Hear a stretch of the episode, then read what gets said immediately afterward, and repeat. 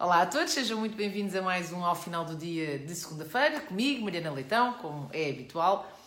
E hoje vou comentar um artigo de opinião escrito pelo nosso ex-primeiro-ministro José Sócrates no Diário de Notícias e que, no fundo, é, é um artigo em defesa do ex-presidente do Benfica, Luís Filipe Vieira, e onde é feita uma profunda crítica à justiça em Portugal.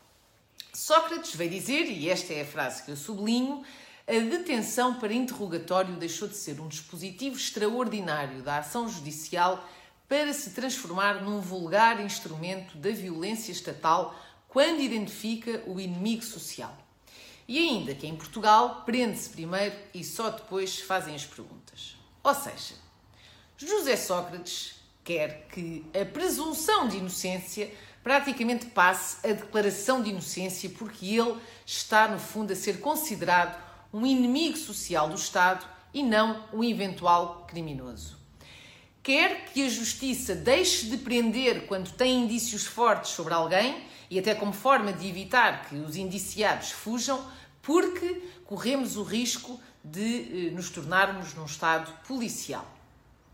Ora, por mais que José Sócrates queira vitimizar, a verdade é que num sistema judicial mais célere e eventualmente bastante mais eficiente, provavelmente todos estes grandes casos mediáticos já tinham sido julgados e as pessoas envolvidas teriam sido ou ilibadas, conforme o caso, ou, por outro lado, declaradas culpadas, hum, se fosse caso disso, e já estariam a cumprir eh, as penas de prisão ou já tinham sido feitos os pagamentos das multas conforme aquilo que fosse determinado pelo Tribunal.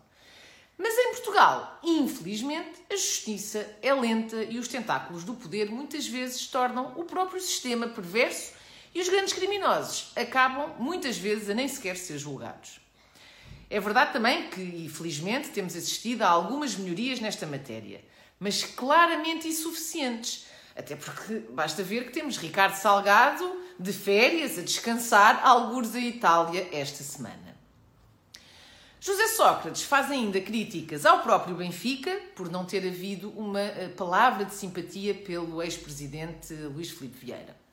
Quando, obviamente, as instituições, sejam lá quais forem, têm de ser completamente isentas e não vão, obviamente, andar a fazer choradinhos na praça pública essa isenção começa exatamente por não se comentar assuntos judiciais.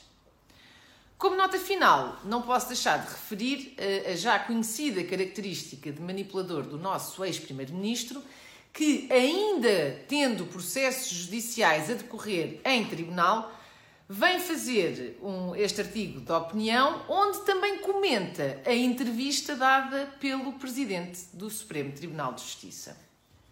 Portanto, eh, como conclusão, resta-me dizer que, de facto, é preciso muito mais noção por parte do nosso ex-primeiro-ministro, José Sócrates. Muito obrigada a todos e até para a semana.